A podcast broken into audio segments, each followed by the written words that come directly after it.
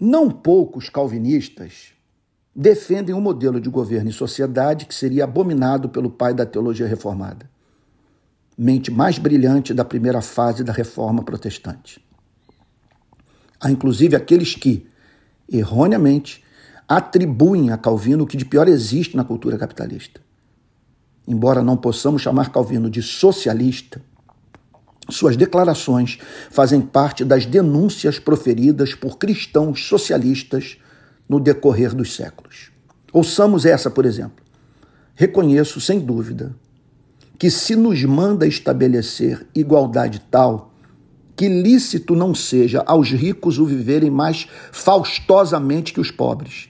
Mas a igualdade deve ser mantida de tal modo que ninguém seja deixado na penúria e que ninguém esconda sua abundância, defraudando a outros. Faço duas perguntas. Como restringir esse princípio, essa denúncia, essa indignação ao campo da ética privada?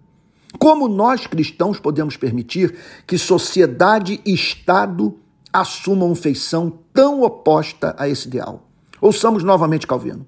Impõe-se nos guardar-nos dos dois extremos, pois de um lado há muitos que, sob a cobertura do governo civil, conservam fechado e recluso tudo quanto possuem, defraudando os pobres e tendo-se na conta de mais do que justos, desde que não lancem mão dos bens de outrem. Observe o que Calvino declara.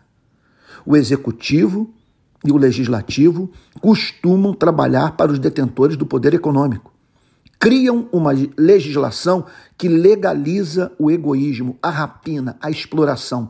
Fazem o executivo usar do seu poder de coerção para defender o interesse do rico e sufocar as aspirações dos despossuídos.